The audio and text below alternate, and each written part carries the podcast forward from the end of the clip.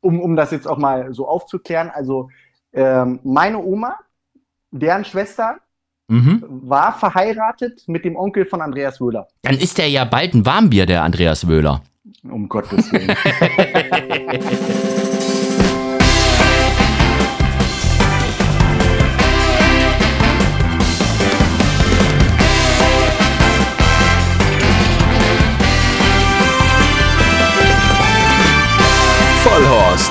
Rennsportshow mit ihrem Moderator Alexander Franke.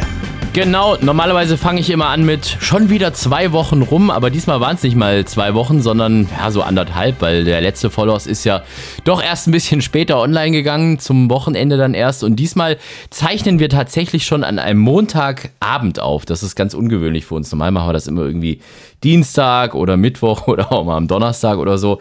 Aber wenn wir so einen prominenten Gast bei uns in der Show haben wie heute, dann müssen wir uns natürlich nach dessen Zeitplan richten. Und das ist der Zeitplan von Marvin Schritte. Grüß dich, Marvin. Hi. Ja, hi, alle. Grüß dich. Ich, ich finde das total ungewöhnlich, mit dir den Podcast jetzt aufzuzeichnen, weil wir so oft miteinander sprechen und telefonieren und, und dann haben wir jetzt ja während der großen Woche auch noch die Ehre miteinander und so. Ah, das ist, ähm, jetzt hoffe ich mal, dass da keine allzu schmutzige Wäsche bei uns gewaschen wird, die kommenden 45 Minuten bis 60. Ach, bestimmt nicht. Ich freue mich drauf. ich habe ja vorhin schon gesagt, wir mussten uns nach deinem Zeitplan richten. Und dein Zeitplan war so, dass du gesagt hast, du kannst mich ab 18.15 Uhr anrufen, weil dann fährt Vanessa weg nach Frankreich. Das heißt, ist genau. es schon so weit bei euch, jetzt nur weil du verlobt bist, dass du nur noch telefonieren darfst, wenn deine Verlobte weg ist? Nein, das nicht. Aber ich habe tatsächlich heute noch gearbeitet. Ich hatte ähm, bis 17.55 Uhr Rennen in, in Vincennes, die Traber und äh, habe mich dann natürlich noch von meiner zukünftigen Frau verabschiedet und dann habe ich gesagt, danach kann ich dann noch mit dem Alex sprechen. Sehr gut rausgeredet, Marvin. Das war das war tatsächlich das, also es sind ja so viele Neuigkeiten jetzt. Äh, Gregor Baum, der neue Präsident der Besitzervereinigung, steht seit heute fest und damit äh, Lars Wilhelm Baumgarten und, und Gregor Baum und Nastasia Volz-Degel im, im Vorstand von Deutscher Galopp und das sind alles so Bomben, die eingeschlagen haben. Ja, dann heißt es, Baid wird wahrscheinlich im Prix de l'Arc de Triomphe laufen getroffen, man hat sich jetzt doch entschieden, dass das eine Option ist und Torquato Tasso, pass auf und so. Aber die eigentlich große Neuigkeit und die Schlagzeile war, dass Marvin Schritte tatsächlich sich verlobt hat mit Vanessa Baltrummer. Herzlichen Glückwunsch nochmal an der Stelle. Ja, ganz lieben Dank, ganz lieben Dank. ja, und äh, diese große Schlagzeile und dieses äh, Talking-Thema war tatsächlich auch der Grund, dass ich gesagt habe, okay, spätestens jetzt muss ich dich auch mal hier in die Show einladen, weil wir dich kennen und weil wir dich ganz oft hören und deine Stimme natürlich in- und auswendig kennen. Die meisten wissen natürlich auch, wie du aussiehst. Aber so arg viel Wissen tun viele über dich nicht. Und das wollen wir heute mal ändern. So, fangen wir mal an. Du hast gesagt, du musstest heute arbeiten, weil du hattest noch Traber in Vin Vincent, wie der genau, Fra Fra ja, Vincent, ja. Vincent. Äh, also in Paris auf jeden Fall. Ähm, du bist aber kein Trabertrainer oder Traberfahrer, sondern du bist eigentlich bei Pferdewetten.de Buchmacher, Bookie. Genau, das ist richtig. Mhm. Ähm, arbeite dort mittlerweile seit acht Jahren. Ja. Und ähm, ja, mein Hauptaufgabengebiet ist natürlich äh, Deutschland Galopp. Ähm, dadurch, dass ich natürlich aber auch immer sehr viel auf den Rennbahnen bin und unter der Woche ja halt so gut wie gar keine Rennen bei uns in Deutschland sind, haben wir dann natürlich auch andere Aufgaben, sprich Frankreich Galopp, Frankreich Trab, äh, was auch immer ansteht. Ja, und heute hatte ich halt den Dienst, äh, mich um Vincennes zu kümmern. Also das heißt, als Bookie, dann bist du tatsächlich auch der, der dann irgendwie die Festkurse macht und, und, und guckt, dass äh, wenn da ein Pferd genau. ganz viel gewettet wird, dass da der Kurs sinkt oder wenn einer gar nicht gewettet wird, dass man das ein bisschen attraktiver macht. So Sachen machst du. Gen genau, das, das machen wir und natürlich dann alles so ein bisschen, was noch mit unserer Seite zu tun hat. Mhm. Aber primär sind wir dafür da, um ja, Festkurse, Head-to-Head-Wetten, Sonderwetten, alles, was dazugehört, ähm, tagtäglich unseren Kunden anbieten zu können. Okay, gut. Ist das, aber muss man sich dann wirklich da komplett mit, mit allem auskennen? Also wenn du jetzt sagst, heute Traber in Frankreich, da hätte ich ja gar keine Ahnung, was ich da für einen Festkurs anbiete. Also da musst du doch Tag und Nacht die Zeitung durchblättern, oder? Du musst halt immer äh, up to date bleiben. Ähm, das ist auch immer so ein, so ein leidiges Thema, wo Vanessa dann sagt, Mensch, komm, du kannst mal deinen PC ausmachen und jetzt mal keine Rennen gucken. Aber es ist natürlich schwierig, wenn du, wenn du Rennen halt nicht siehst und musst dann ja irgendwann Pferde bekursen, die du vielleicht beim letzten Start nicht gesehen hast.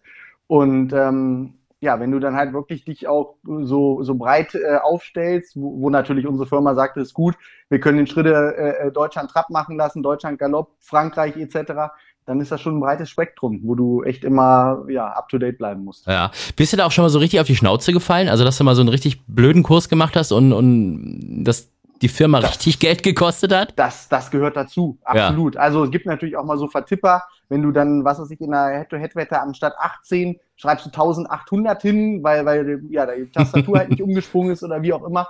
Ja, und dann sitzt du halt im Büro und denkst dir so, ja, jetzt. Äh, Scheiße, äh, hoffentlich verliert der Bock. Gut, aber wird der nicht von deinem Gehalt abgezogen? Nein, nein, nein. Ähm, wir haben immer 365 Tage im Jahr Zeit, eine gute Statistik zu machen. Und dann, ähm, ja, kommt unser Chef und sagt, du hast ein gutes Jahr gehabt oder wir müssen uns mal zusammensetzen. Also entweder rüber ab oder Flasche Shampoos aufs Haus. So in etwa, genau. So in etwa, okay, gut. Aber bist du dann auch selber, also du, kann, du darfst ja aber wahrscheinlich nicht deine eigenen Festkurse wetten dann, oder? Das wäre ja ein bisschen unfair, nein, oder? Nein, nein, nein, um Gottes Willen. Mm, da okay. gibt es klar, klare Regeln und äh, nein, auf gar keinen Fall. Gut. Festkurse dürfen wir grundsätzlich natürlich ja. nicht wetten. Der eigentliche Job, wo wir dich ja alle herkennen, ist tatsächlich der als Rennkommentator.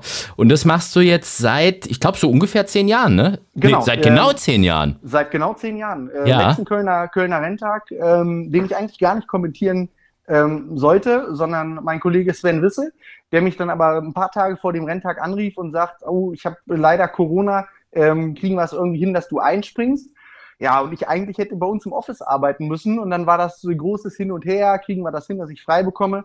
Ja, und das war quasi dann tatsächlich mein zehnjähriges Jubiläum in Köln. Ach krass. Ich weiß das nämlich noch, weil ich habe nämlich äh, damals am Anfang noch mit äh, Manfred Chapmann äh, moderieren dürfen. Also ich habe moderiert, er hat kommentiert bei Baden Racing damals noch. Ja. Und dann kam irgendwann der, der junge Schritte dazu als äh, Rennkommentator. Und davor haben wir uns eigentlich gar nicht so, so wirklich gekannt. Ähm, genau, diese, diese ja. enge Liebe zwischen uns beiden, Marvin. Also jetzt ist, ist halt, Van, jetzt sind halt, sind halt Vicky und Vanessa dazwischen, aber ähm, das der, der eigentliche Ursprung Ursprung dieser Oh Gott, das wird jetzt richtig schlüpfrig. nein, äh, nein, das hat dann tatsächlich angefangen, als du dann angefangen hast, ähm, 2012. Und am Anfang, glaube ich, war das noch so ein bisschen, also so hat man das Gefühl gehabt, die haben das so ein bisschen challenge-mäßig aufgebaut, dass so Christoph Baluschke und du, ihr zwei und, und wer macht's jetzt besser und wer wird der neue Rennkommentator und so. War das so eine Konkurrenzsituation oder, oder freundschaftlich oder wie lief das? Also es war ähm, quasi ja von einem auf den anderen Tag. Ich meine, es war irgendwie eine Woche vor, vor diesem Kölner Renntag vor, mhm. vor zehn Jahren, wo halt leider diese Nachricht kam, dass äh, Manni Stadtmann schwer erkrankt ist und äh, seinen Job nicht mehr ausüben kann. Und dann war es natürlich so, dass in dem Fall der Kölner Rennverein derjenige war, der als erstes nach diesem Ausfall von Manni ähm, Rennen veranstaltet hat. Ja, und dann mussten die sich natürlich überlegen, wem trauen wir das zu? Äh, ähm, ne? wer, wer kann, mhm. kann da in, in, in die Bresche springen? Und äh, Christoph und ich haben vorher schon bei, bei der BSG, also bei der Buchmacher Service Gesellschaft, ähm, zusammengearbeitet. Dort äh, kommentieren ja äh, viele auch Rennbahn-Kommentatoren von Deutschland aus ähm, die französischen Rennen. Ja, und dann hat man, ist man irgendwie auf uns beide gekommen und hat gesagt, komm, ihr beide dürft jeweils vier Rennen an unserem äh, Renntag hier in Köln mhm. kommentieren und dann gucken wir mal, wer das gut macht oder wer das vielleicht einen Tick besser macht oder wie auch immer. Und dann äh, entscheid entscheiden wir auch mal, wie das für die Zukunft so weitergeht. Ähm, gut war, dass, dass Christoph und ich wirklich sehr, sehr gut befreundet sind. Also bei uns war das nie so, ja komm, das ist jetzt ein Duell und äh, danach sprechen wir kein Wort mehr miteinander, sondern das war, wir wussten beide, was wir aneinander haben, weil wir uns als Kollegen extrem schätzen.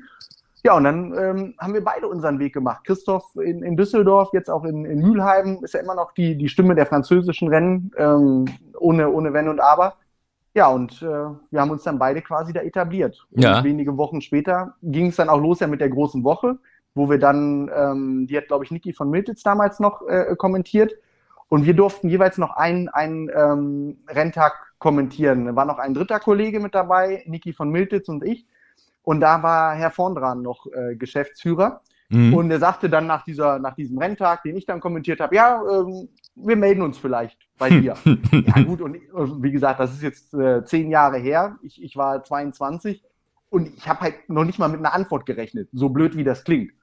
Ja, und irgendwann saß ich, saß ich abends zu Hause und äh, bekam dann eine E-Mail von, äh, von Herrn Vorn dran, ähm, ja, dass wir sie gern als zukünftigen Rennkommentator haben möchten in Baden-Baden. Ja, und äh, was gibt's Geileres, ne? Sorry für den Ausdruck. Ja, hey, mir brauchst du es nicht erzählen. Das ist mein zweites Wohnzimmer.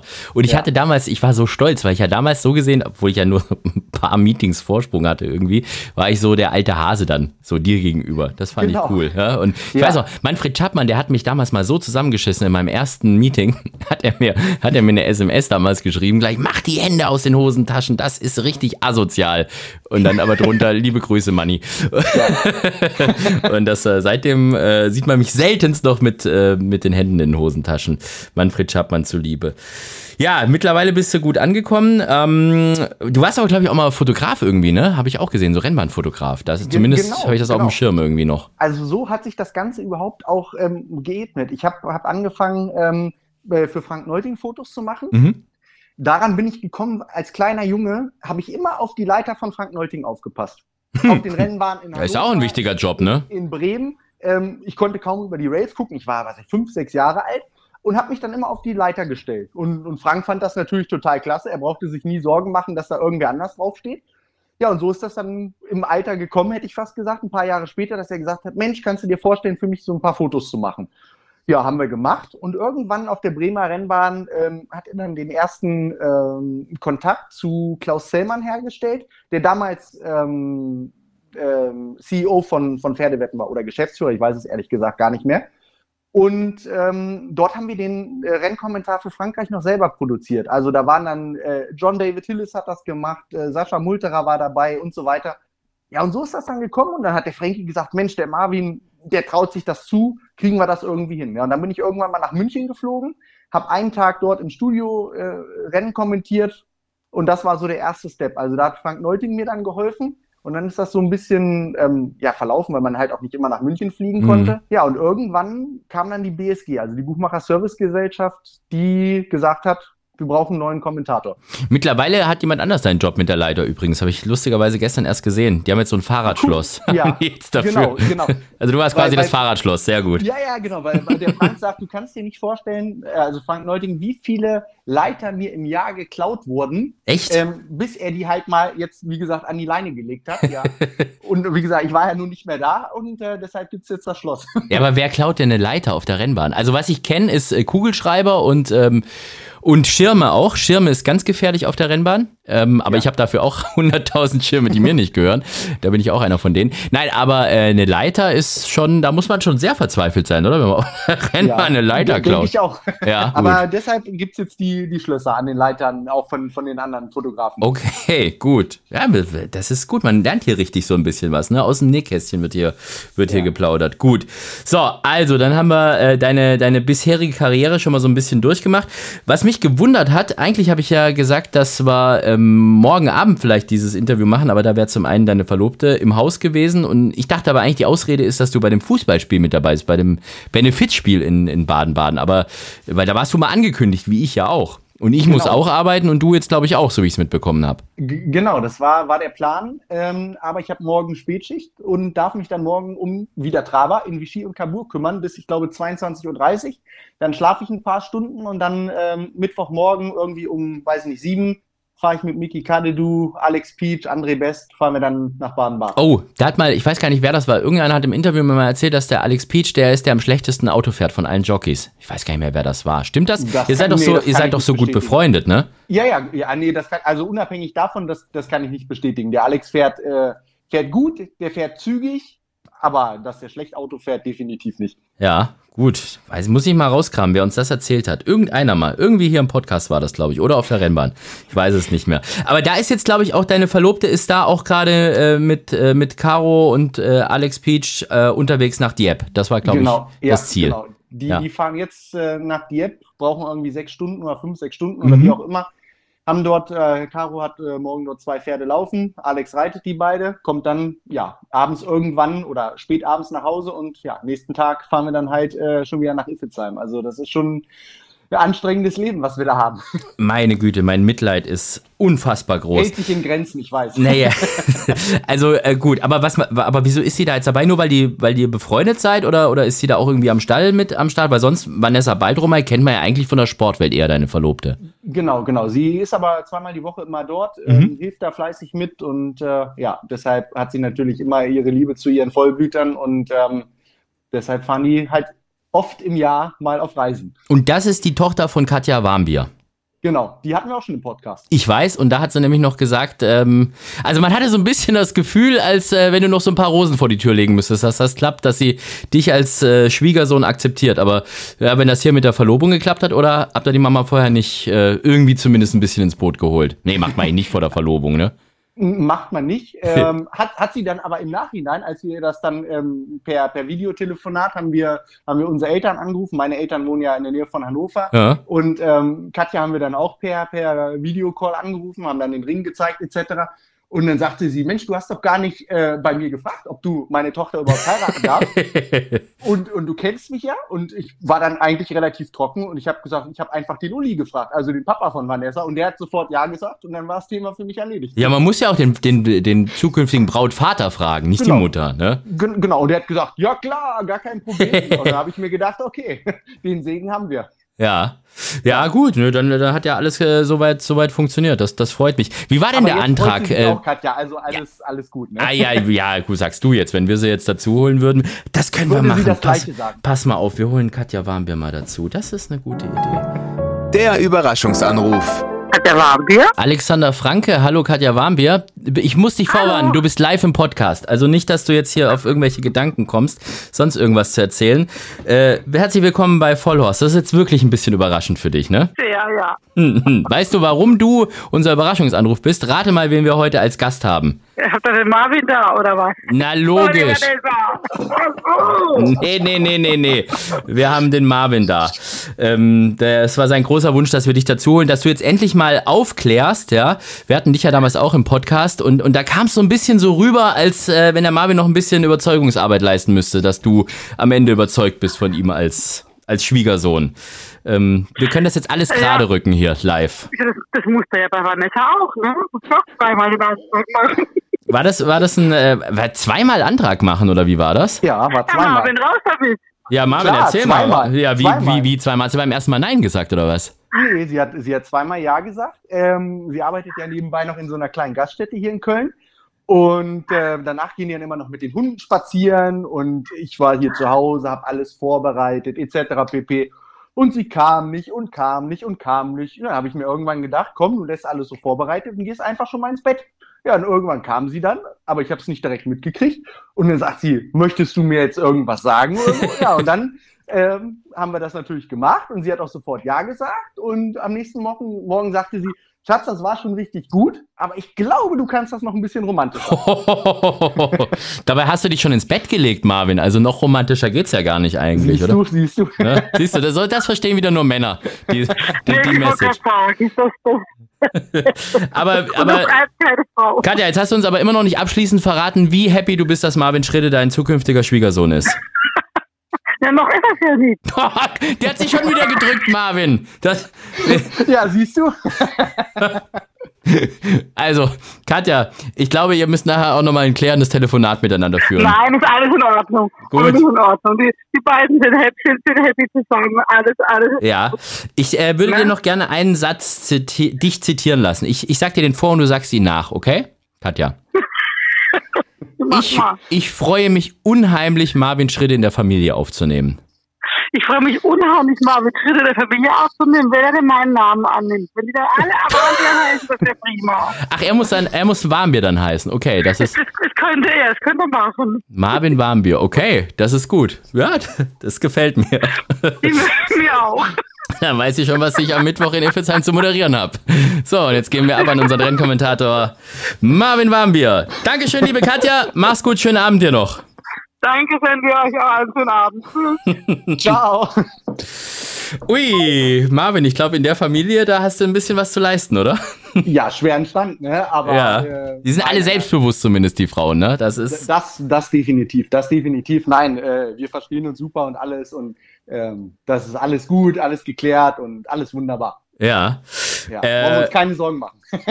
nee, Aber alles wir gut. heißen nicht Warmbier. Das kann ich dir jetzt schon. Äh, das kann, da können wir jetzt Du, ich- einen großen Strich durchsetzen. Äh, nein, also Marvin, ich mische mich da gar nicht mehr ein. Ja, ich, äh, das habt ihr untereinander zu klären und ich. Nee, nein, nein, also sie äh, Kat- Katja hatte den Vorschlag tatsächlich Vanessa auch unterbreitet. Und dann hat selbst Vanessa als ihre Tochter gesagt, Mama, lass gut sein, das wird nicht passieren. De dementsprechend äh, bin ich da ganz safe. Ne? Ja, noch, noch. Jetzt mal gucken, Das was bis zur so Hochzeit bleiben. alles passiert. Gut, so, jetzt haben wir eigentlich über, äh, über ganz, ganz vieles schon gesprochen. Ähm, ich habe noch ein Sascha will wissen für dich. Du weißt ja, unser äh, gemeinsamer Boss, Sascha, ja, Äh, ist ja äh, immer mal wieder dabei, äh, lustige Fragen in unsere Sendung zu schießen. Macht er nicht bei jedem, aber bei dir hat er sich nicht nehmen lassen. Hier ist unser Sascha will wissen für dich. Sascha will wissen. Hey Marvin, du kleiner Racker. Schön, dass du bei uns in der Sendung bist. Marvin, erstmal herzlichen Glückwunsch. Du bist frisch verlobt mit Vanessa. Äh, ich wünsche alles Gute. Ähm, meine Frage zielt aber gar nicht so, naja, direkt auf deine Verlobung, sondern ähm, es gibt ja etwa 13 bis 14 Wolfsburg-Fans in Deutschland. Ähm, und darunter sind auch sicherlich ja, der, drei, vier, fünf, wahrscheinlich sogar 13, 14, ähm, die solo sind, äh, weil sie halt vielleicht auch, naja, Wolfsburg-Fans sind. Äh, vielleicht kannst du ja äh, den 13, 14 in Deutschland ansässigen Wolfsburg-Fans, die solo sind, mal erklären in kurzen Worten, wie man es schafft, als Wolfsburg-Fan ähm, attraktiv für das andere Geschlecht zu sein. Ist mir tatsächlich nämlich ein Rätsel. Ich wusste, dass irgendwas Blödes vom Sascha kommt. Ach, wie kommst du darauf, dass von dem was Blödes kommt? ja, das, das kriegen wir immer mit, wenn wir im Büro sitzen. Äh, ist es auf jeden Fall immer lustig, wenn der Sascha da ist, weil wir alle viel zu lachen haben. Ähm, einfach so bleiben, wie ihr seid. Und äh, er ist ja Gladbach-Fan. Und das finde ich ja fast genauso schlimm. Und ähm, er erzählt mir ja dann immer, ja, wie kann man Wolfsburg-Fan sein? Und dann sage ich, wann war denn Gladbach zuletzt deutscher Meister oder erfolgreich in der Bundesliga? Ja, und dann haben sich die Gespräche über unsere Fußball-Leidenschaft dann relativ schnell erledigt, weil Gladbach ist ja jetzt auch nicht so ein Verein, wo man sagen muss, äh, äh, das ist was ganz Besonderes. Ne? Jetzt haben wir genug über Fußball gesprochen. Ähm, du hast mal in einem Interview gesagt, du bist über fünf Ecken mit Andreas Müller verwandt. Genau, ja. Also ob es 15 oder wie auch immer ist, aber es ist tatsächlich so, in diesem kleinen Ort, wo, wo ich groß geworden bin, ähm, haben auch Teile der, der Wöhler-Familie gelebt. Ähm, Mhm. Wie die heißt halt der Ort? uns- Äh, Edemissen. Mhm. Zwischen, zwischen äh, Hannover und Braunschweig, so genau halbe Strecke auf der A2 oder an der A2. Ähm, das ist meine Heimat. Also das heißt mit anderen Worten, Andreas Wöhler ist äh, direkte Verwandtschaft und trifft man sich dann auch irgendwie mal auf so großen Familienfesten oder ist das schon wirklich zu weit Also weg? doch, doch, kommt, Ja? kommt durchaus, ähm, durchaus vor, ja genau. Also ähm, um, um das jetzt auch mal so aufzuklären, also ähm, meine Oma, deren Schwester, Mhm. war verheiratet mit dem Onkel von Andreas Wöhler. Dann ist der ja bald ein Warmbier, der Andreas Wöhler. Um Gottes Willen. Nein, aber so, so ist das gekommen und, und wie gesagt, ähm, dadurch, dass, dass ähm, der Onkel von Andreas natürlich auch oft Andreas besucht hat oder Andreas und Sascha äh, Wöhler dann oft bei uns in, in der Heimat waren, bin ich halt natürlich auch vom ersten Lebtag an immer irgendwie mit auf die Rennbahn gekommen und ja, so war man dann natürlich äh, ja, angefixt von diesem tollen Sport. Mhm. Wie hast du das eigentlich gemacht, dass du eigentlich nicht älter geworden bist? Ich habe mir vorher noch mal so ein bisschen zur Vorbereitung auf dieses Interview, weil ich ja so wenig über dich weiß, noch mal so ein paar alte äh, Behind the Scenes angeschaut. Und da gibt's so einen so einen Film von 2013, wo du gerade dein, dein erstes Jubiläum hattest als Rennkommentator und alles. Und ähm, wer bist du jetzt? 31, 32, sowas? 32. 32. Ja, Und äh, wie gesagt, das war vor zehn Jahren und irgendwie, also ich finde so optisch, pff, du hast dich echt gut gehalten. Während wir genau. alle ja, so ja, ein vielen bisschen, lieben Dank, ne? äh, also der eine oder Runde geht auf mich. ja, oh, sehr gut, ja. Nee, aber also, ähm, also wenn ich mich mit 2012 vergleiche, da war ich noch ungefähr die Hälfte von mir und äh, sah auch noch etwas frischer aus. Also mir hat der Aber Rennsport da- da kann- optisch da kann nicht ich gut dir einen kleinen getan. Tipp geben. Da Ja. kann ich dir einen kleinen Tipp Nicht mehr so viel fressen. Nicht jeden Abend essen gehen. ja, alles gut. Nein, also ja, ich, ich weiß es nicht. Ähm, Du, du sagst es ja, ich habe mich irgendwie wenig verändert. Und ich, wir haben auch eine Gemeinsamkeit, wir machen beide nicht viel Sport, also ich so gut wie gar nicht. Du, ich habe ähm, bei Instagram habe ich von dir Fotos gesehen beim Golfen und du Genau, auch- Dart, Dart-Fotos. Gut, Dart ist jetzt auch nicht der, der Nein. schweißtreibendste Sport, aber also hatte ich jetzt schon das Gefühl, dass du schon irgendwie sportlich bist. Also, also Golf ist tatsächlich so mein, mein Ausgleich. Äh, viele lachen ja so ein bisschen darüber, ähm, wenn man Golf spielt. Aber zum Beispiel ja auch, auch Lauri Schürgen, der das ja äh, noch zehn Klassen besser kann als ich. Oder Philipp Hein, äh, mit dem ich immer meine Runde spielen will. Ah, Hast du schon mal mit dem gespielt? Nee, wir haben es tatsächlich noch nicht geschafft. Ja, der Äh, würde dich auch fertig machen, weil der, der war ja auch bei uns im Podcast vor Ja. gar nicht allzu langer Zeit. Und da hat er ja erzählt, der hat ja, was weiß ich, was für ein Handicap, das geht ja in, Drei, in drei. Ja, ja, eben, also richtig krass und dann war Ja. irgendwie Junior-Bundesliga und was weiß ich was. Ne? Genau, genau. Ja. Aber es, ähm, wie gesagt, er hat, ich glaube, jetzt drei oder so. Er war schon mal im, im Negativen, also Minusbereich, ne? Gibt's genau, auch, ja. im Minusbereich. Mhm. Ich stehe jetzt irgendwie so bei, ja, ich glaube genau 10,0 oder so, was jetzt auch schon nicht ganz verkehrt ist. Aber man bräuchte halt auch unglaublich viel Training dafür. Und das sagt Philipp halt auch immer. Ähm, und die Zeit haben wir halt nicht. Ne? Wir spielen und, und das macht uns Spaß, aber äh, ja, dafür müsste man halt noch ein bisschen mehr trainieren. Und der Lauri, äh, der ist ja der kommende Superstar hoffentlich. Für Deutschland spielt der schon äh, für die Auswahlen und alles, was es gibt. Also ist Schirgen. richtig cool. Ja, genau, Lauri Schirgen, ja. Und 10 ist aber auch nicht so schlecht. Also ich kenne mich mit, Gel äh, mit, mit Gold, mit Geld sage ich schon, mit Geld auch nicht. Mit Geld kann ich nicht umgehen, aber mit Golf äh, kenne ich mich gar nicht aus. Also das ist so, 10 ist gut. Das ist halt so, dass man, ähm, wenn man halt sein Handicap spielen würde, zehn Schläge mehr als der Platzstandard haben dürfte. Ein allgemeiner Golfplatz hat normalerweise so paar 72. Das heißt, wenn ich dann mit 82 Schlägen diese, diese 18 Loch bewältigen würde, dann hätte ich halt mein Handicap gespielt. ich habe gar nichts verstanden, aber ich fand es total interessant, spannend und habe riesen Respekt vor dir. Das ist, Freut mich, freut mich. ja, muss man ja mal sagen.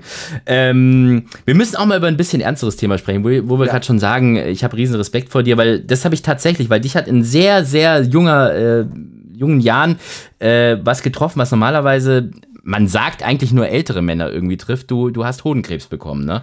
Genau. Ja. Und äh, Vor sechs Jahren, genau. Vor sechs Jahren. Und das war, ähm, das war doch auch irgendwie damals zum, zum Meeting, zur großen Woche. Da weiß ich doch noch, da haben wir auch noch irgendwie gesprochen und ähm, ja, wie gesagt, wir kennen uns ein bisschen besser. Und äh, das, das war irgendwie während der großen Woche, dass du da irgendwas gemerkt hast, dass irgendwas mit dir nicht stimmt, ne? G genau, so von, von einem auf den anderen Moment. Es war, war ein rennfreier Tag. Ich glaube, das war, ja, es war der Tag, wo dieses Benefiz ähm, Mhm. Fußballspiel stattfindet und äh, wir waren mit ein paar Jungs ähm, beim Buchmacher, haben ein paar Rennen geguckt aus Frankreich und so. Und von, von einer auf die andere Minute habe ich äh, Schweißausbrüche bekommen, Schmerzen bekommen. Und du denkst natürlich jetzt erstmal nicht an, an irgendwas Böses. Und Also dann, da unten schon Schmerzen oder? Ja, ja, genau, Mhm, genau. Okay, ja. ja. Und dann bin ich in, in meine Unterkunft äh, gefahren, wo, wo ich immer äh, schlafe, wenn ich in Iffezheim bin. Und es ist nicht besser geworden. So, dann war ja trotzdem das Fußballspiel, hab mitgespielt und alles. Ja, und irgendwann dann so die, die nächsten Tage sind zumindest diese Schmerzen weggegangen. Aber irgendwann, wo ich dann auch wieder zu Hause war, hat man halt so eine ja, Veränderung gemerkt, hat sich dabei aber immer noch nichts gedacht. Und dann sind ein paar Wochen vergangen und dann ist ein Monat vergangen oder was. Und dann habe ich mit meiner damaligen ähm, Freundin darüber gesprochen und die hat gesagt, du bist verrückt, du gehst jetzt sofort zum Arzt. Mhm.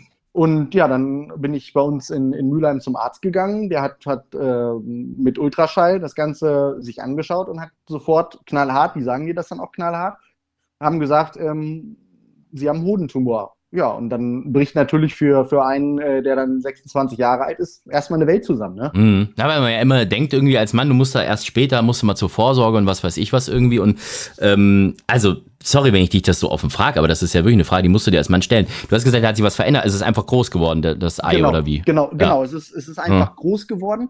Ähm, wie gesagt, man denkt sich da nicht unbedingt Ja. was bei, macht sich zwar Gedanken, oh, da hat sich was verändert, Ja. aber du denkst natürlich jetzt nicht, dass, dass das ein äh, Tumor ist. Ja. Ja, und wie gesagt, dann bin ich zum Arzt gefahren und ich glaube, zwei oder drei Tage später ähm, hat man den dann in der Uniklinik in Essen direkt entfernt. Und äh, gab es dann irgendwie noch die Gefahr, dass das irgendwie gestreut hat oder dass das irgendwie noch böse ist oder so? Oder wusste man da gleich schon, okay, jetzt bist du aus dem Schneider? Ähm, am Anfang war es natürlich so, dass man das genau beobachtet hat. Die Ärzte Mhm. haben natürlich gesagt, ich glaube, du hast als, als Mann 95 Prozent, äh, also Heilungschance bei, bei Mhm. einem Hodentumor. Und du warst dann natürlich unter ständiger Beobachtung. Da wir es aber in Anführungszeichen noch relativ früh erkannt haben, also von diesem ersten Moment in Baden-Baden bis zur Mhm. OP waren zwei Monate genau. Und das war halt noch relativ kurz. Und da haben sie gesagt, das war gut, es hat nichts gestreut. Ich brauchte dann auch Gott sei Dank keine Chemo.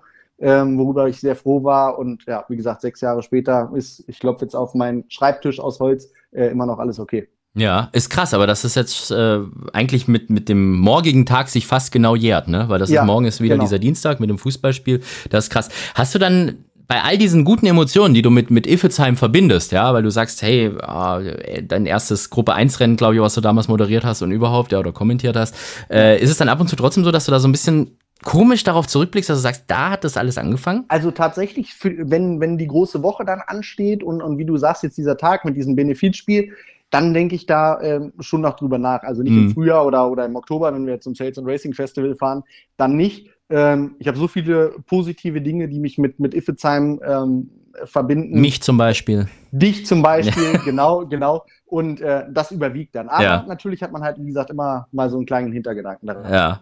Kannst du da irgendwie so, einen- so einen Tipp geben, was man, also einfach doch früher zur Vorsorge gehen oder irgendwie noch, noch irgendwie auf mehr Warnzeichen achten oder, oder ist das trotzdem irgendwie Also so man, bisschen, man sollte ja. auf, auf, auf jeden Fall zur Vorsorge Mhm. gehen, egal, egal wie alt man ist. Und ähm, es ist ja, also Hodenkrebs ist ja somit ziemlich die häufigste ähm, Krebsart, die ein Mann bekommen kann, so in unserem Alter, sage ich jetzt auch mal. Äh, und das merkt man dann natürlich. Also, Mhm. ne, wir wollen da jetzt nicht zu sehr ins Detail gehen, aber als Mann sollte man das eigentlich schon mitkriegen. Und dementsprechend, wenn ihr da irgendwas merkt, irgendeine Veränderung oder so, scheut euch nicht, geht zum Arzt. Ähm, die Heilungschancen sind bei, wie gesagt, fast 95 Prozent, glaube ich, äh, wenn man es früh erkennt, ist es extrem wichtig. Das in der Tat. Und wir haben es tatsächlich jetzt geschafft, dass wahrscheinlich 95 Prozent unserer männlichen Hörer sich gerade ihre Hoden anschauen. Ist das nicht? oder? Hat doch auch was, oder? Hat, hat was, weil es, wie gesagt, ein wichtiger Hintergrund Ja. ist. Ähm, ne, wenn, wenn das zu lange dauert und das dann eventuell gestreut hat, dann wird es halt deutlich problematischer und ähm, deshalb. Ja. Aber hast du heute noch irgendwas, was äh, noch irgendwie, also negativ irgendwie, dass du da noch manchmal Schmerzen hast oder sonst irgendwie? Nein, gar nicht. Gar nicht. Gut. Das Gar ist nicht. gut. Ähm, ich war ja dann immer in Beobachtung. Die ersten Ja. fünf Jahre musst du ja jedes halbe Jahr dann Mhm. quasi zum, zum Check, MRT oder, oder Ultraschall und alles. Und jetzt ab dem sechsten Jahr, glaube ich, ist es so, dass ich einmal im Jahr äh, hin muss, Blut abnehmen. Dann guckt man diese Tumormarker, Mhm. wo, wo man erkennen kann im Blut, ob dort irgendetwas vorhanden ist oder, oder halt eben nicht. Ähm, ja, einmal im Jahr muss man das machen. Und das macht man dann auch gern, weil man dann wieder weiß, es ist immer noch alles okay. Ja, freut mich auf jeden Fall für dich und äh, finde ich auch ganz gut, dass wir jetzt auch mal in, in so einem Podcast, der ja immer so ein bisschen lustig und haha ist, einfach mal über so ein Thema gesprochen haben. Ne? Das ist, ist glaube ich, Das nicht verkehrt. Dazu, ne? Und da mu muss man offen umgehen. Ich bin damals sehr offen damit umgegangen, Mhm. wo viele gesagt haben, wow, großen Respekt, dass, äh, dass du das machst. Ja. Aber ähm, wie, du, wie du ja auch selber weißt, wir haben eine große, äh, oder einen großen Freundeskreis und ähm, ähm, wo das quasi auch entdeckt wurde, dann habe ich einen Krefelder Renntag absagen müssen mit Kommentieren und alles, äh, habe dann mit Frau Scheid gesprochen und die waren natürlich alle bestürzt und dann habe ich dann halt für mich entschieden, äh, auch mit, nach Rücksprache mit meiner Familie, dass ich da gerne offen mit umgehen Ja. möchte, weil ich halt meine Freunde, Bekannte, wie auch immer, auch da gerne auf dem Laufenden halte. Weil es gibt halt nicht immer nur schöne Seiten, sondern es gibt auch mal negative Seiten.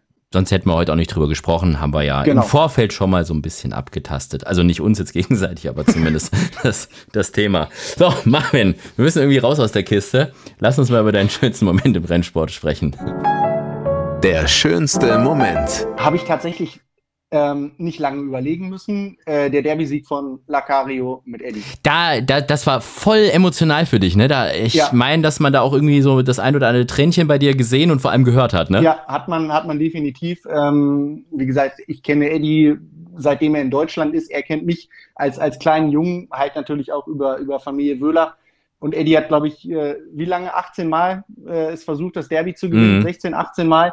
Und es war, glaube ich, mein, mein zweites oder drittes Derby, was ich, was ich kommentiert habe. Und ja, irgendwie so dann 200 Meter vor der Linie, als man sehen konnte, dass das klappen kann, ähm, sind mir dann schon die Tränen in, in die Augen geschossen. Ich bin von meinem äh, Kommentatorenpult ja aufgesprungen, ohne diese Neutralität zu verlieren. Aber da stehe ich auch zu. Ähm, genauso, was ich vielleicht noch erzählen würde, wenn Torquato Tasso läuft, gibt, ist halt mein Lieblingspferd und Mhm. wer keine Emotionen zeigt, der sollte halt nicht auf eine Rennbahn oder so gehen. Definitiv. So, jetzt peinlichster Moment.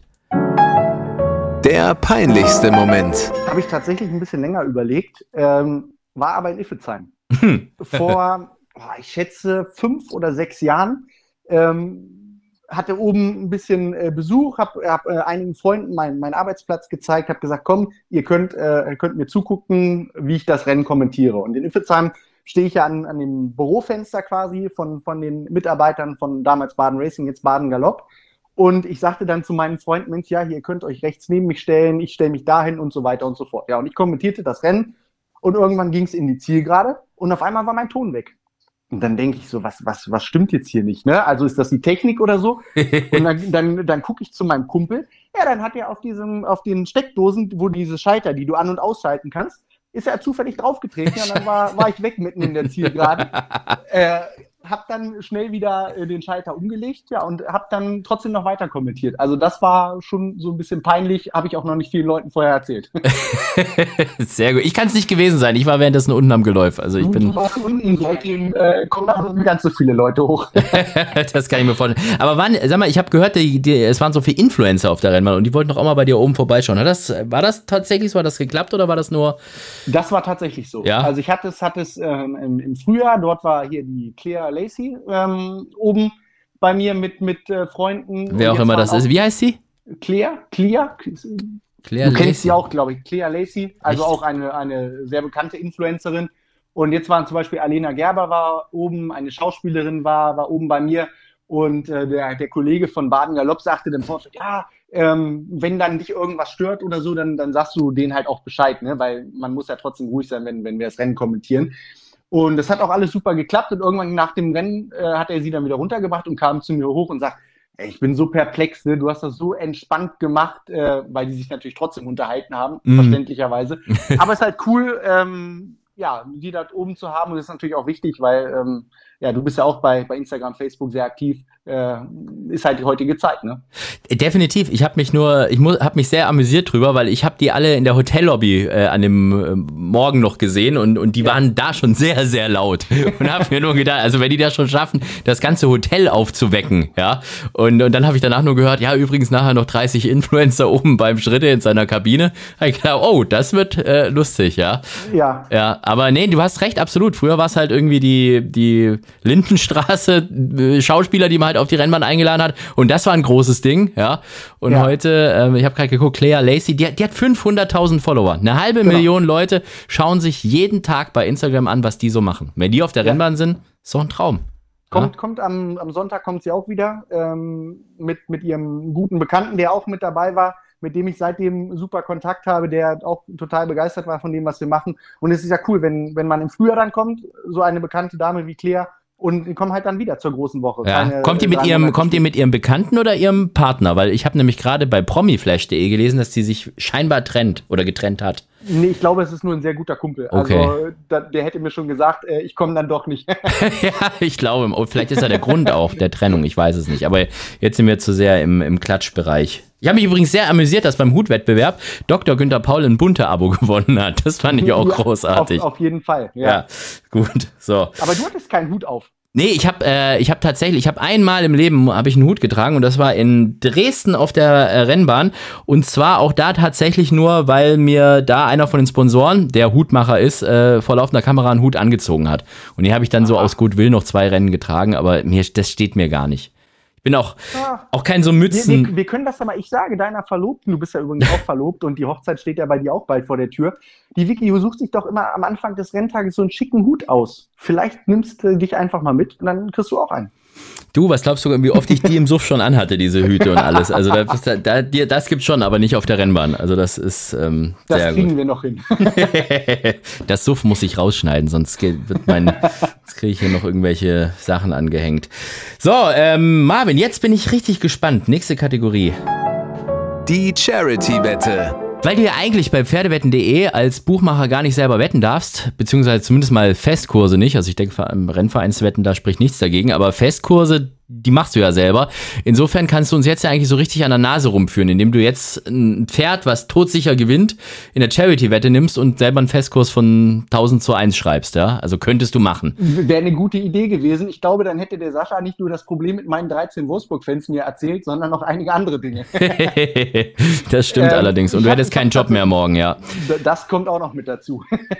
Ich habe tatsächlich lange äh, überlegt. Ähm, viele haben ja, glaube ich, auch schon Torquato Tasso im Arc äh, als Charity-Wette. Aber du klingst eh so, als wenn du was anderes machen möchtest. G genau, weil Ja. wir Tasso so die Daumen drücken und äh, deshalb gibt's die nicht. Ich gehe in die 2000 Guinness in äh, England im nächsten Jahr.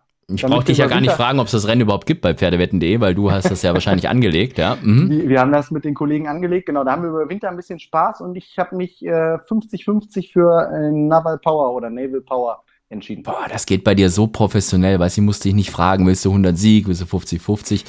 Okay, äh, Naval oder Naval Power, äh, Genau. ein, ein Theophilo ist das, Godolphin, Charlie Appleby und Siegplatz mit 50 Euro. Das heißt 760 Euro im Siegfall für welchen guten Zweck? Für die Kinderkrebshilfe in Köln. Das finde ich sehr gut. 2000 Guinness sind in Newmarket am 6. Mai kommenden Jahres. Das heißt, wir haben noch ein bisschen Zeit und ich drücke dir auf jeden Fall die Daumen, dass das klappt äh, mit deinen vielleicht 760 Euro, die du dann hast.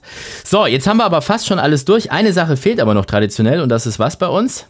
Jetzt bin Der ich Philipp. Der Philipp, exakt, genau. Und den nimmst du mir ja fast so ein bisschen weg als Bearings-Partner, weil es ist ja nicht so, dass äh, Philipp nur bei uns bei Vollhorst hier eine Rolle spielt, sondern es gibt von euch jetzt auch einen gemeinsamen Video. Was ist das? Podcast oder, oder wie nennt man das dann? Keine Ahnung. Ja, es ist so, so eine Vorschau, die, äh, was wir uns überlegt haben mit, mit Olli Sauer, unserem Marketingchef, mit, mit Sascha van Treel gemeinsam, Mhm. ähm, dass wir, wenn, wenn so große Meetings anstehen, wir haben das in Hamburg schon gemacht, halt unsere Kunden auch mal so ein bisschen abholen wollen, ähm, mit ihnen durch, das, durch den Renntag gehen wollen. Ja, und jetzt haben wir es zur großen Woche wieder aufleben lassen und äh, das ist eine ganz coole Geschichte. Coole Geschichte. Wir rufen jetzt mal Philipp an und hoffen, dass der wach ist. Philipps Mumm der Woche. Hallo, Hast du schon wieder vergessen, wen wir heute eingeladen haben oder hast du es noch auf dem Schirm? äh, wir haben den besten deutschen Rennpferdekommentator aller am Apparat, oder? Hallo Philipp, danke dir. Ich habe es gerade schon gesagt, Philipp. Der Marvin hat dich mir so ein bisschen weggenommen. Ne? Du bist nicht mehr jetzt nur Vollhorst, sondern jetzt auch mit Marvin zusammen äh, immer schön Videotipps abgeben. Aber die sind auch gut. Waren ganz stark gestern, oder? War sehr gut, war sehr gut. Dein, dein Mumm des Tages hat gewonnen.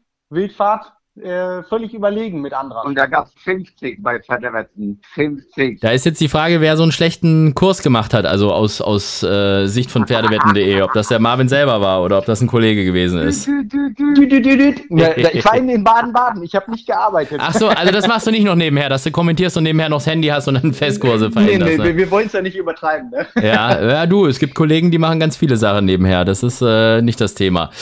So, Philipp, ähm, du bist aber jetzt gerade, das hast du uns ja gesagt, nicht in, in äh, Baden-Baden oder in Iffezheim, sondern du bist jetzt wieder zurückgefahren für zwei Tage. Ich bin gestern abgereist. Ich hatte heute Reha und morgen fahre ich wieder zurück. Das heißt, äh, morgen Abend dann ganz gemütlich und Mittwoch früh Renntag und dann bleibst du aber auch ein paar Tage. Dann bleibe ich Sonntag oder nehme noch vielleicht teil an der Feier, an der Siegesfeier bis Montag. An wessen Siegesfeier? Am Frankie seine. War das schon dein Mumm der Woche also? Ja, obwohl ich sehe das natürlich mit einem lachenden Auge, mit einem weinenden Auge. Das tut mir sehr leid für René, aber that's Racing, manchmal ganz schön bitter, kann man ändern. Da wird ja auch wieder online ganz viel diskutiert und ach, der Besitzer, wieso hat er ihm nicht freigegeben und sonst irgendwas. Aber man muss da schon ganz ehrlich sein. Das ist natürlich ein Besitzer, der zahlt sehr, sehr viel Geld und dem haben, glaube ich, äh, René und Sarah viel richtig. zu verdanken. Ja? Und äh, tja, äh, insofern ist das absolut sein Recht, dass er sagt, ich will halt auch gerne mal den Arc-Sieg-Jockey als meinen Stalljockey drauf haben, weil keiner kennt Mendocino besser als natürlich, er. Natürlich. Und du weißt auch in Deutschland, Winter ist sehr lang, für die Rennsportleute noch länger und der hat die ganzen Kosten. Der zahlt dem Jungen und die Trainerin und dafür will er auch was sehen vielleicht jetzt. Das ist ein absoluter Recht. Mhm.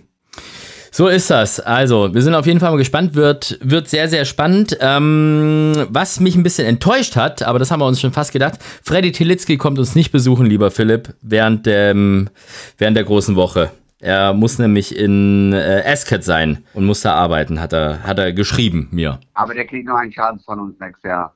Ja, das holen wir nach, oder? Die Einladung. Sag mal, Marvin, äh, wo gehst du denn gerne essen, wenn du in, in, in Iffezheim kommentierst und dann die ganze Woche da bist? Bist du auch so ein Frankreich-Fan oder was anderes? Also wir waren jetzt tatsächlich letztens auch mal in, in Frankreich, aber wir sind dann auch gerne mal in Baden-Baden, wo wir was essen gehen oder, oder in Rastatt oder so. Also da sind wir eigentlich gut, gut breit aufgestellt. War da die Verlobungsfeier? Na, das war nicht die Verlobungsfeier. War immer noch die Anladung. Du kriegst Einladung, natürlich, natürlich. Dass ich das auch von Facebook erfahren konnte mit der Verlobung, ne? Aber alle.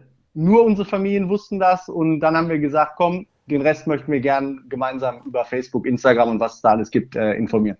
Aber jeder hat es dann gewusst. War mir fast ein bisschen unangenehm. Ja, aber damit muss man, damit muss man rechnen. Wenn, wenn man so jemand wie Marvin Schritte mal unter die Haube bekommt, dann ist das klar. Danke, Alex.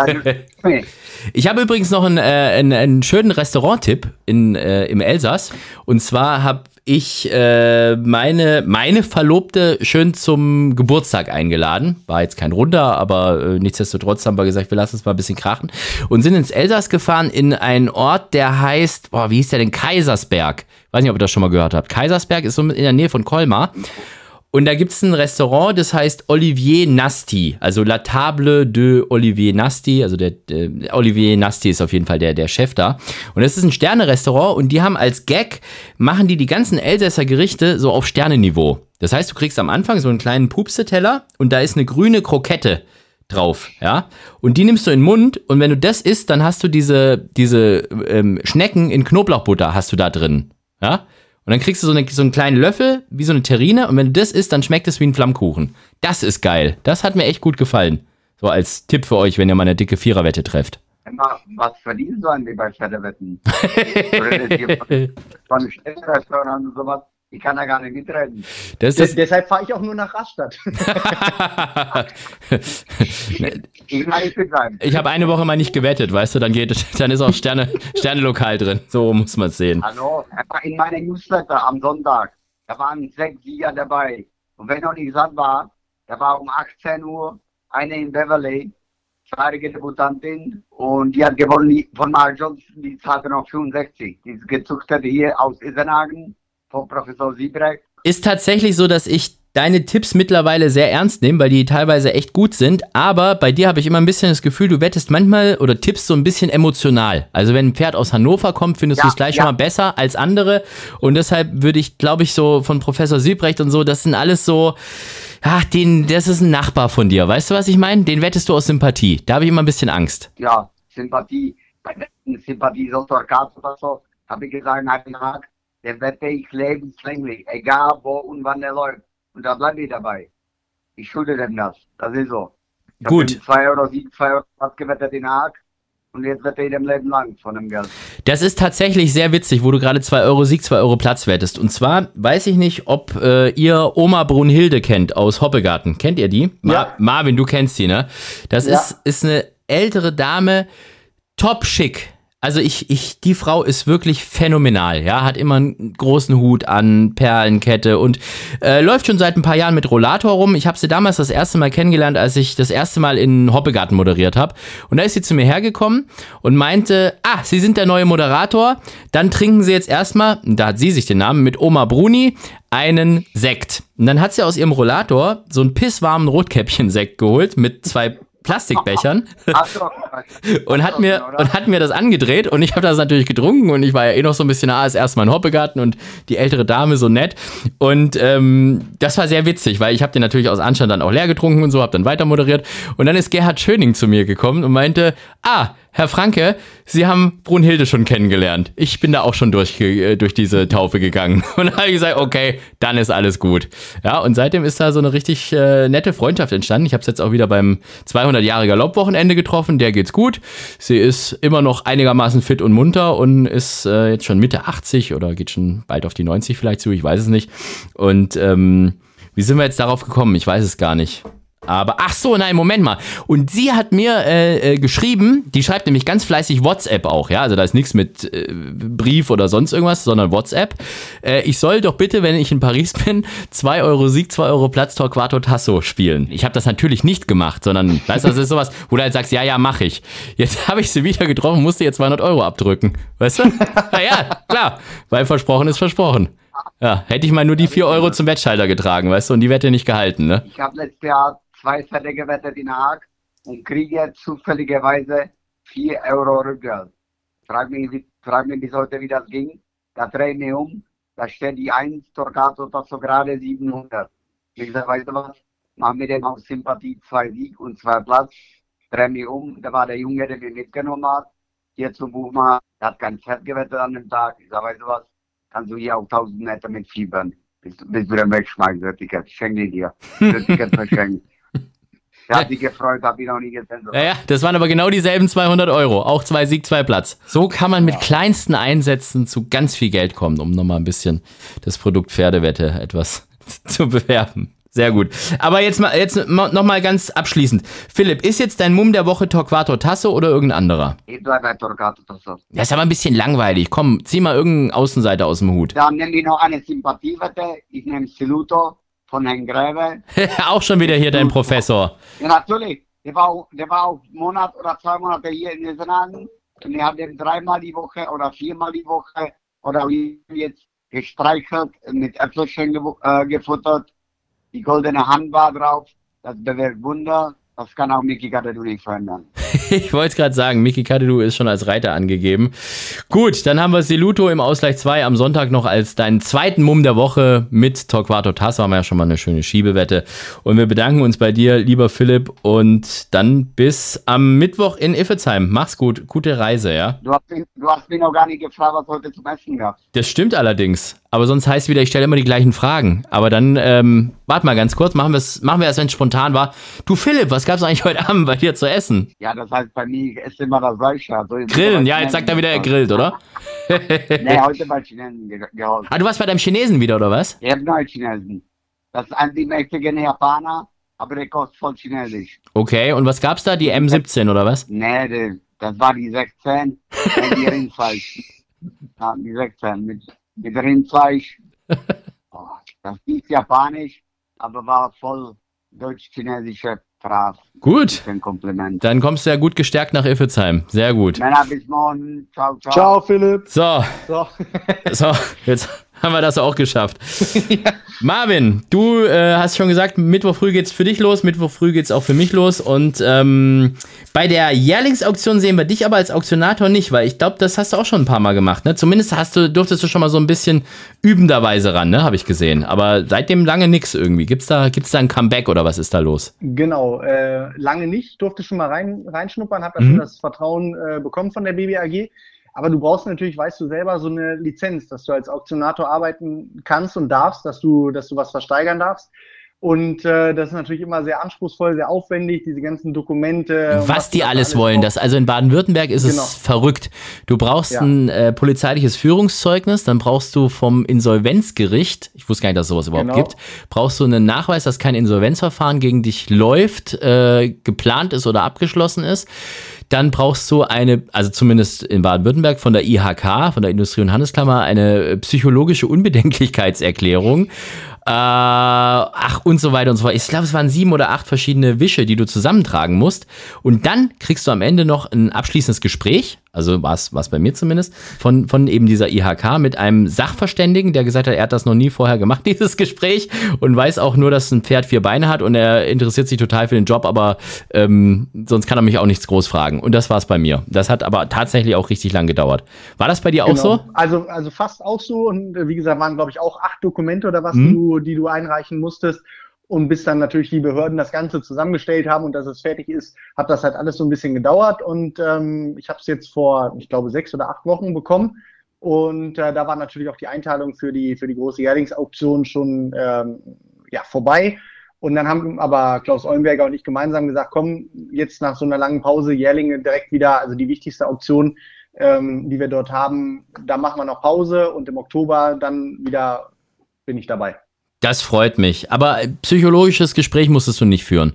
Nee, Gott sei Dank nicht. Ja. Dann hätten wir keine Lizenz gekriegt. Ich wollte es gerade sagen, dann hättest du den nicht bekommen. Und bei mir frage ich mich, wieso sie es bei mir unbedingt machen wollten. Da war ir- irgendein Vermerk drin. Der Franke erstmal nochmal checken, ob der noch alle Tassen im Schrank, alle Torquato Tassos im Schrank hat. Okay. Gut, so, also dann äh, ist es so, lieber Marvin, ähm, wir sehen uns auch am Mittwoch auf der Bahn. Ich wünsche jetzt noch alles Gute. Dankeschön für das offene und lustige Gespräch und bleib einfach wie du bist. Bis dann. Danke dir, Alex. Ganz lieben Dank. Es hat super viel Spaß gemacht. Das war jetzt total spontan. Dankeschön, Marvin Schridde. Das war also Rennkommentator Marvin Schridde, der ein bisschen aus dem Nähkästchen geplaudert hat. Und wir hören uns in zwei Wochen wieder hier bei Vollhorst, eurem Rennsport-Podcast. Ähm, ja, und ansonsten sehen wir uns halt in Iffezheim entweder auf der Bahn oder auf der Auktion. Bis dahin macht's gut. Ciao, tschüss und auf Wiederhören. Vollhorst, die Rennsportshow. Podcast von Pferdewetten.de Moderator Alexander Franke. Inhaltlich verantwortlich Sascha van Treel.